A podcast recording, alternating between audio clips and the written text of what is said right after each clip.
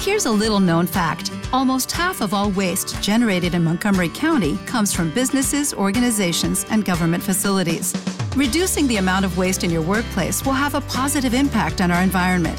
It can also save you money on your disposal costs. Reducing waste and recycling at your business is easy to do and is the law in Montgomery County. Make it your business to recycle right. Learn more at montgomerycountymd.gov slash recycle right or call 311.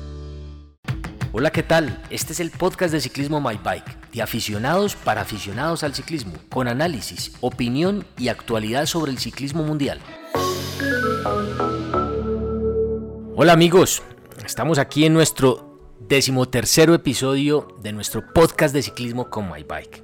Quien les habla Juan Felipe Rivera, Luis Gabriel, ¿cómo estás? Todo muy bien Juan Felipe, aquí ya eh, pues viviendo el tour, Vamos a hacer un análisis de los resultados de las primeras etapas, un poco comentando qué significa todo lo que hemos visto eh, en cuanto a resultados, en cuanto a expectativas, en cuanto a qué podemos esperar de aquí en adelante. Y bueno, pues vamos a eso, ¿no?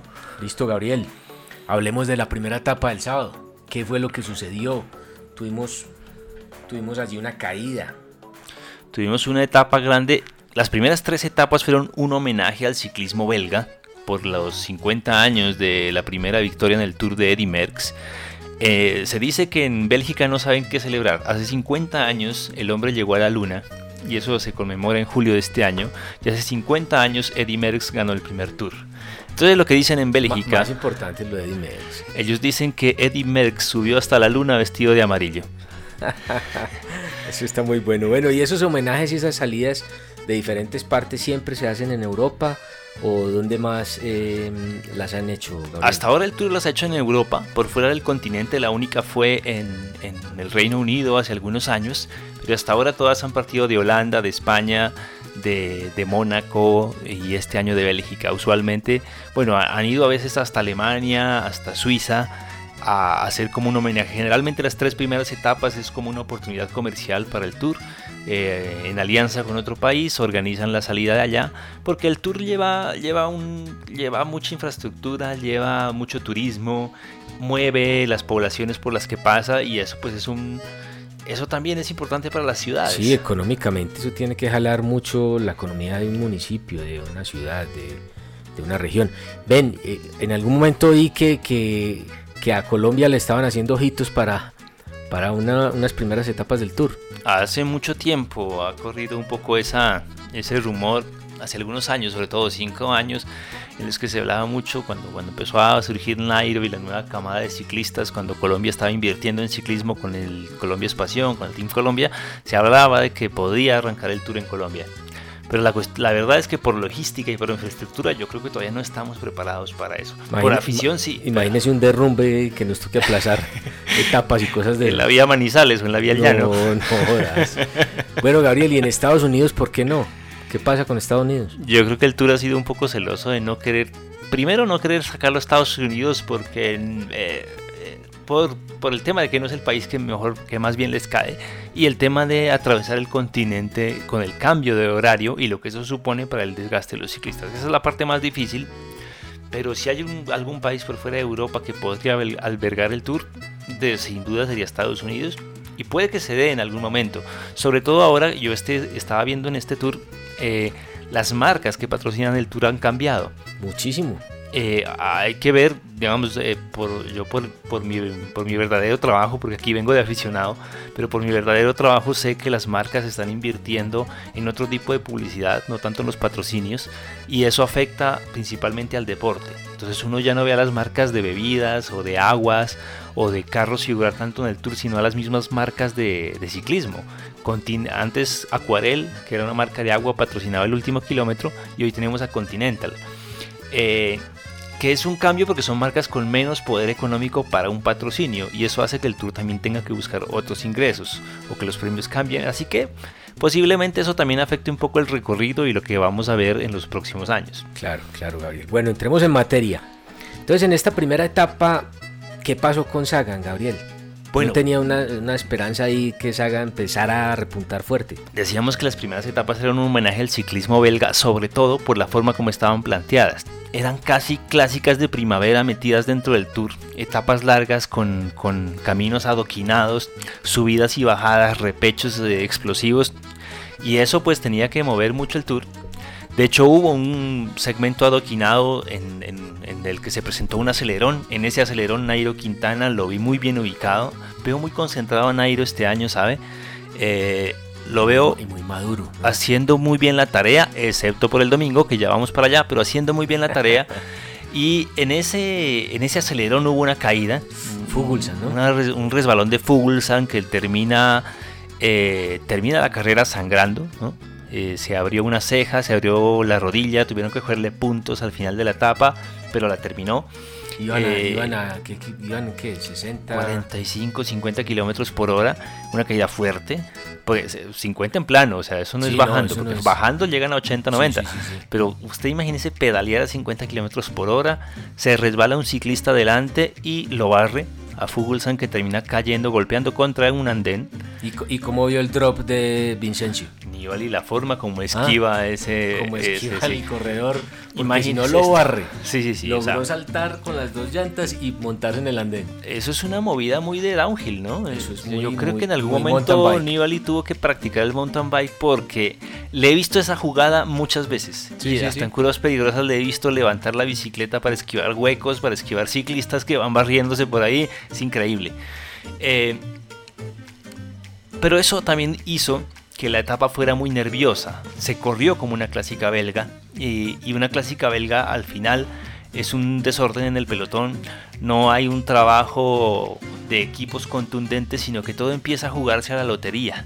Hubo, hubo borbollones en el último kilómetro, hubo nuevas caídas y así que terminaron sprintando los que, los que no se esperaban. El único de los favoritos ahí metido fue Sagan, incluso Greg Van Avermaet tampoco llegó a la meta al mismo tiempo.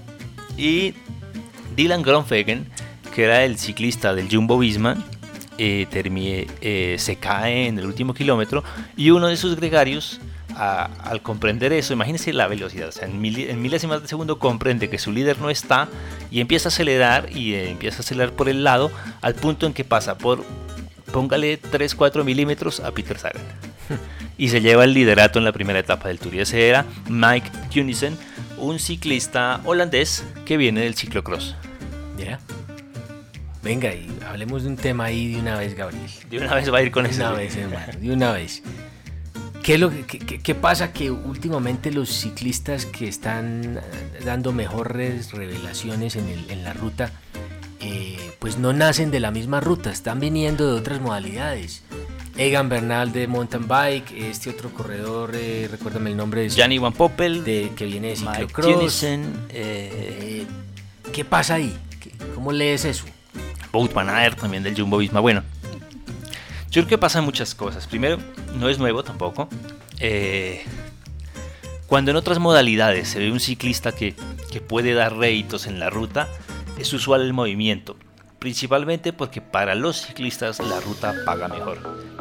Y yo recuerdo que cuando hablaba con, con Pablo Masuera hace muchos años, él me decía, a mí me gustaría que Egan Bernal llegara a la ruta porque la ruta les ofrece un mejor futuro a los ciclistas. Y, él en una, en una grabación que, que vi en estos días, una entrevista que le hicieron, dijo, no, es que yo desde que vi a, a, Egan Bernal sabía que tenía cuerpo de ciclista de, de ruta. Sabía que iba a llegar allá. Sí. Ahora, hay ventajas que les proveen a estos, eh, otras disciplinas a estos ciclistas. El ciclocross, por ejemplo, que es una prueba en unas bicicletas parecidas a las, de, a las de ruta, por caminos destapados, generalmente llenos de barro y empedrados, eh, les da una habilidad eh, porque para competir ahí hay que saltar, esquivar huecos, bajar por, por, por, vías farragosas. Les da una habilidad de control de la bici y de resistencia que a la hora de llevarlos al pavimento eh, lo pueden explotar más. O sea, una cosa es si usted va pedaleando a 30, 40 kilómetros por hora por un empedrado y después va con esa misma potencia al pavimento, pues va a volar y eso es lo que hace que estos ciclistas sean tan hábiles para para esas llegadas explosivas de las clásicas de primavera y los de ciclocross generalmente compiten clásicas de primavera. El mismo Alaphilippe que ganó ayer la etapa, creo que también tuvo un momento en el ciclocross y se le ve la potencia cuando, cuando hace esos remates cortos. Y el ciclomontañismo. De acuerdo, y, pero definitivamente el tema de ingresos, pues sí, jala mucho. Sí, y el ciclomontañismo les da resistencia. Ahora, Cadel Evans, que ganó un Tour de Francia, también era ciclomontañista, un australiano. Eh, así que esto se ha presentado muchas veces y cuando hay un talento en una modalidad de ciclismo, usualmente lo llevan a otra. Mire que Mariana Pajón también pasó a la pista, ¿no? Hizo una prueba de pista y ganó Panamericanos, si no estoy mal. No, pues que esa potencia de esa mujer, Dios mío. Es que tienen, tienen, digamos, tienen unas habilidades que pueden aprovechar en otras modalidades y eso, pues deportivamente les conviene, ¿no? Eh, Mariana Pajón sería muy buena sprinter de ruta, pensaría yo. bueno, nos desviamos un poco, pero entonces en esta primera etapa, volviendo a, ese tema, entonces el Jumbo Visma fue el que empezó liderando. El Jumbo Visma empezó liderando la, primera etapa y la segunda, que ya es la contrarreloj por equipos, es en la que dio una lección, se los comió a todos el Jumbo Visma en una exhibición de velocidad que, dejó a todo el mundo sorprendido. Y salieron en la, en la última parte, ¿fueron los últimos exactamente? O... Claro, lo que sucede es que eh, la contrarreloj, el orden de partida de la contrarreloj es el, es el orden inverso de la clasificación por equipos del día anterior. Entonces hay gente que dice que el, que el Team Ineos de Egan Bernal y de Geraint Thomas a propósito llegó entre los últimos lugares en la primera etapa para arrancar de primero al día siguiente. Arrancaron de primeros al día siguiente y durante casi toda la etapa estuvieron liderando. O sea, impusieron un tiempo de 29 minutos y 17 segundos en una contrarreloj que era más o menos plana, eh, que parecía imbatible. Una contrarreloj de 27 eh, kilómetros, es decir, marcharon a 57 kilómetros por hora promedio. Eh, perdón, el Ineos a 56.5 kilómetros por hora, una velocidad intensa. Estuvieron en ese hot seat ahí casi todo el tiempo. Estuvieron en el hot seat todo el tiempo, excepto cuando partió el último equipo, que fue el Jumbo Visma, y el Jumbo Visma eh, aprovechó muy bien a unos corredores que tiene muy rápidos, como Tony Martin, que es multicampeón de contrarreloj, el mismo Mike Tunisen, el mismo George Bennett, y metieron un, un promedio de 57 kilómetros por hora, con el que llegaron 20 segundos por encima del Ineos. O sea que dieron una lección total. Hasta ese momento todo el mundo comparaba sus tiempos con el Ineos y todo el mundo sacaba sus cuentas de, bueno, vamos bien, vamos mal, pero cuando llega el Jumbo Visma, da una lección, se toma una posición inmejorable, porque ahí tienen a Steven Kreisberg, uno de los favoritos al Tour, y ya de entrada arranca con ventaja después de esta contrarreloj. Bueno, Gabriel, ¿y qué pasó con el Movistar? El Movistar, habíamos dicho en el anterior episodio que buena parte dependía de esta contrarreloj y que en el Tour Colombia había hecho la peor contrarreloj de los equipos Pro Tour. Pues bueno, eh, no hubo mucha diferencia en esta, llegó en la posición 17 a 1 minuto 05. Sí, sí. De los equipos que tienen favoritos para el Tour, eh, solo superó a dos. Al Trek Segafredo, que lleva a Richie Porte, que llegó a minuto 18, y al Agi la Mundial, donde está Roman Bardet, que llegó a 1.19. Es decir, les sacó 15 segundos y 16 segundos respectivamente, pero perdió un minuto con respecto un minuto 05 con respecto al equipo de Steven Kreisbach y más o menos 45 segundos con respecto al Team Ineos, o sea, eh, ya de entrada esto obliga a que el Movistar tenga que empezar a descontar. Y empezar a descontar es que mañana que tenemos montaña, hoy es martes y estamos grabando mientras se está corriendo la cuarta etapa, mañana que hay etapa de montaña en descenso y el jueves que hay llegada en alto, ya tiene que empezar a mostrarse el Movistar con lo que tenga, con Nairo, con Landa, con Valverde, con el que sea, pero tiene que empezar a bajar los minutos porque si no el Tour ya le va a quedar de para arriba. Empieza a coger la noche. Bueno, hablemos de, la etapa número 3, de la del día de ayer. Mm. Una cosa importante ahí. ¿Qué, rescatas de la segunda? Una cosa importante. Eh, Rigoberto Gran, el Education First, llega a 28 segundos del Jumbo Visma, que a la larga es a 8 segundos del Team Ineos. O sea, entre. Eh, hay una. Está muy bien ubicado con respecto a tiempo, es decir, eh, de los que hicieron la contrarreloj, eh, quedaron en muy buena posición el Grupama con Thibaut Pinot, el Education First con Rigoberto Urán el Katusha quedó bien, pero realmente es que eh, Ilnur Zakarin no creo que, tenga mucho para mostrar este año en el Tour por lo que viene a ser el Giro. Y el Michelton Scott, aunque los Yates generalmente son irregulares. Y Pero el otro importante que llegó a un segundo de Lineos fue el Quick Step de Kearney Quick Step, donde está un joven español que es Enric Mas. Se dice que este joven español lo va a fichar el Movistar. Lo más seguro es que Nairo salga del Movistar y entre Enric Mas. Pero eso, es una, eso es un análisis muy, no, y eso ni siquiera es un análisis, eso es información que ya, que, ya digamos, el periodista del país, Carlos Arribas, ya lo está dando por hecha. Y generalmente él no se equivoca en la información. ¿Y para dónde va Nairo? Eh, Nairo va para donde lo mande este tour. O sea, de, este tour depende para dónde vaya. Todavía no hay confirmación, pero parece ser. Se la tiene que jugar toda. Sí, y lo mismo Landa. Landa también, también acaba contrato en diciembre y, y venían dos jóvenes españoles, Enric Mas y hay otro. Ah, bueno, y Marc Soler que ya está en el equipo. O sea, parece ser que lo que el Movistar le va a apuntar es a una renovación. De, conservan a Valverde dos años más porque pues es el patrimonio del equipo eh, por todo lo que le ha dado Valverde a Movistar.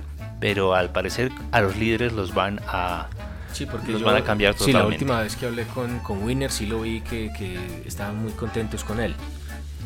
Pero con, entonces con, con, Winner. Winner sí. Sí, los gregarios yo creo que no tienen problema. Tienen problema. Pero los líderes eh, sí van a buscar nuevos aires y ahí habrá que ver qué, qué sucede. Bueno, Gabriel, tercera etapa. Tercera El show de la Philip. Vamos en contra del log, ¿no? ¿La vio? Yo la llegada ya a la Philip. Es increíble la forma como pica en los últimos kilómetros. Esta era otra etapa muy, muy belga, muy, muy al estilo de una clásica con puertos de tercera, cuarta categoría al final, que son puertos muy empinados, pero de un kilómetro, de dos kilómetros. Entonces tenemos subidas del 8%, del 12% a un kilómetro. Entonces es puerto para ciclistas veloces, de potencia. Y de esos, los mejores del mundo son tres, a mi modo de ver. Sagan, Greg Van Avermaet y Juliana Lafilippe. Si es que, si es que Egan Bernal hizo un comentario y dijo, no, yo lo vi pasar como una moto. Sí. O sea, que Egan diga eso es porque el hombre venía muy, muy, en muy el momento en que arranca la Philip por esa, por esa última subida a 15 kilómetros de meta fue contundente. O sea, yo, yo recuerdo que todo el mundo estaba probando a ver quién, porque además en ese puerto había bonificaciones de segundos y todo el mundo estaba probando meterse en línea, meterse en la punta para ganar esos segundos. Pasaba uno, pasaba el otro, pasó, pasó hasta el mismo Movistar, pasó Nairo, pero cuando arrancó a la Philip todo el mundo se quedó quieto. O sea, todos lo vieron pasar y dijeron, no, a este no lo vamos a perseguir porque no, no, tiene sentido. no tiene sentido. No tiene sentido. Les alcanzó a sacar 50 segundos, creo que en meta fueron 35 eh, y se llevó la victoria, se llevó el mayor John, fue el, es un francés, creo que ayer decía el mismo tour que han pasado 99 etapas desde la última vez que un francés vistió la camiseta amarilla. 99 etapas son 5 tours de Francia. O sea, 5 años por lo menos sin ver un líder de Francia en el tour. Obviamente la Felipe no va por la clasificación general total. Él se sabe que después de esta semana o el primer puerto de montaña se relega porque no es un corredor de fondo. Pero sí pone en una buena posición al equipo, el Quick Step, donde justamente está Enric Mas. O sea que ahí vamos viendo cómo se perfila un poco el tour y quiénes son los que empiezan a necesitar y, bueno, y ya, demás. Ya los resultados que vimos ayer, em, también vi un un remate muy importante de, Egan, donde ganó 5 segundos. Sí, lo que tienen de interesante estas etapas irregulares o que el Tour llama accidentadas es que la llegada en pelotón no es en pelotón, sino que si se pican segundos y empiezan, si sacan por lo menos una, una bicicleta de distancia entre uno y otro corredor, se marcan diferencias de tiempo. Y hubo un segundo lote que entró después de Alaphilippe en el que, eh, que alcanzó a sacar 5 segundos sobre, sobre los demás. Y en, esos, y en ese lote estaba Egan Bernal picando muy bien en punta. Y muy interesante que ahí no estaba Geraint Thomas. O sea que ya Egan Bernal le marca diferencias de, a, a, Geraint Thomas de 5 segundos. Y empieza a moverse ahí el liderato del equipo. Eh, comentábamos ahorita atrás de micrófonos. El domingo en la contrarreloj por equipos Geraint Thomas entró en punta de lote con el Team Ineos, o sea que si ganaban él hubiera sido el líder y él empezaba a liderar, o sea, y empezaba a tomar la capitanía del equipo. Eh, Pero ya lo que hizo Egan Bernal dice No, y afortunadamente el Jumbo Visma les ganó, porque entonces el líder del Tour fue otro y los dejó a ellos la, la pelea interna en el equipo. Y con este remate de Egan Bernal, pues el mejor posicionado del equipo es Egan. Así que ahí está empezando a, verse una pelea que no es una pelea casada, es decir, no es una pelea de enemigos, sino es una pelea de simplemente la ruta los está poniendo a cada uno donde debe ir. La situación, exactamente. Sí, la carretera pone a cada corredor en su. Así es. Donde lo tiene que poner. De momento, Julian Alaphilippe va liderando el Tour a 20 segundos. Está Bout Van Aert, Steven Kreisbach a 25 segundos. Eh, creería yo que el jueves o el miércoles lo más probable es que Stephen Kreisbach empiece a tomar el liderato del Tour, a no ser que haya un ataque. Eh, Egan Bernal es sexto a 40 segundos, mismo tiempo del cuarto y el quinto que son George Bennett y Michael Matthews, que sprinters generalmente. El séptimo es Geraint Thomas, el octavo es Enric Mas, el noveno es Greg Van Avermaet, eh, también sprinter, y el décimo Wilco Kelderman. Wilco Kelderman es un corredor top 10 que corre para el Sunweb. Hay que tener cuidado con él, pero creo que por detrás ya empiezan a llegar los verdaderos favoritos. Y ahí tenemos en el, en el, eh, en el puesto 13 a Rigoberto Urán y tenemos a nuestro otro colombiano, a Nairo Quintana. Rigoberto Urán 13 a 53 segundos, pero lo importante es la diferencia contra Steven Kreisbach que sería de 33 segundos y con respecto a Egan Bernal de 13 segundos. Digamos que esas son las verdaderas clasificaciones del, del Tour, es decir, a todos les restamos 25. Nibali estaría a 35 y Nairo si buscamos a Nairo, está en la posición 41 a 1.30, o sea, 1 minuto 05 con respecto a Stephen Kreisbach. Tienen que empezar a descontar. Y más o menos, sí, más o menos 50 segundos con respecto a Egan Bernal. O sea, ya Nairo está cerrando el minuto y hay que empezar a descontar. Desde hoy es una llegada masiva, hoy se espera sprint en la meta. Eh, hoy sí creo que Sagan debería oficializar que lleva la camiseta verde porque hasta ayer la tenía prestada. Eh, Sí, porque todo lo tenía, todo lo tenía Bout Van y, Mike Tunisen y Philip. No, pero Sagan ya está liderando la clasificación de los puntos. Hoy se esperaría un remate de los sprinters y mañana ya deberíamos tener acción en la montaña. Pero mañana, que es una llegada en descenso, tenemos un puerto de tercera categoría, 4 kilómetros y medio al 7%, es un puerto que puede marcar diferencia y de ahí en adelante tenemos un descenso de más o menos 20 kilómetros. De modo que yo mañana creería que yo que Nibali va a hacer algún movimiento. Tengo, no sé, la corazonada de que Rigoberto Urán va a hacer algún movimiento. Por ese lado también, yo creo que Rigo, Rigo está entrando, está, entró muy bien al tour y, va a hacer un buen va trabajo. concentradito. Va muy concentrado. Obviamente Egan Bernal, eh, todos estamos... Pero el Ineos va a, hacer, va a tratar de llegar en equipo y controlar. Los que van a mover la carrera atacando en esa bajada pueden ser Nibali, puede ser Rigoberto Urán y Bardet seguramente. Bueno, tenía Bardet en, el, radar para esa carrera, pero sí le tengo mucha fe a Rigo jueves y miércoles. Y ya el jueves, que es la Planche de Bells, que es una llegada en un puerto de primera categoría, 7 kilómetros al 8.5%. Y lo interesante es que no es porque habíamos tenido esta llegada a la Planche de Bells en la cierre de la primera semana del Tour siempre, pero usualmente era una etapa plana que terminaba con ese puerto. Pero esta vez tenemos 1, 2, 3, 4, 5 puertos de montaña. Eh, o sea, es el quinto de cinco puertos de montaña, dos de primera categoría, dos de tercera, uno de segunda y después uno de primera. O sea, mañana tenemos un serrucho, el jueves, perdón, tenemos un serrucho que puede marcar diferencias y ahí sí esperamos. Ahí sí espero a Egan. A Egan eh, sí, ahí espero o que ya el Ineo salga a aplastar o que el Movistar salga a hacer la tarea. Sí, o que, o que Nairo se rompa las vestiduras. Sí, sí, sí. Esperaría ahí movimientos de Nairo, de Landa, mejor dicho, del Movistar. Esperaría, este, este es el día en que el Movistar decide el líder. Este es el día en que el Ineos decide el líder. No, y esta etapa ya nos va a decir mucho de la tendencia que. Y nos va a decir cómo está Steven Kreisbeck también, hay que contarlo porque como están las cosas es el más perfilado para el liderato del tour y si se mantiene este día va a ser difícil bajarlo de ahí. Eso sí se lo digo de una vez, porque ya lo hizo en el Giro. En el Giro se mantuvo la primera semana, fue imposible bajarlo de ahí hasta que se cayó lastimosamente. Pero nadie le hubiera quitado ese liderato si, si no sucede eso. Así que así va el tour. Nos fuimos más de lo necesario, pero bueno, bueno, Ahí vamos contándoles. Bueno, amigos que nos escuchan en nuestro podcast de ciclismo My Bike, No olviden que aquí les tenemos análisis, más que un resumen es comentar las carreras, qué ha pasado, cómo vemos las situaciones desde, nuestro punto de vista como aficionados. Escríbanos, recuerden podcast arroba mybike.com.com eh, y ahí, los, ahí recibimos sus preguntas, sus, sus inquietudes, todo lo que quieran que reforcemos y comentemos adicionalmente.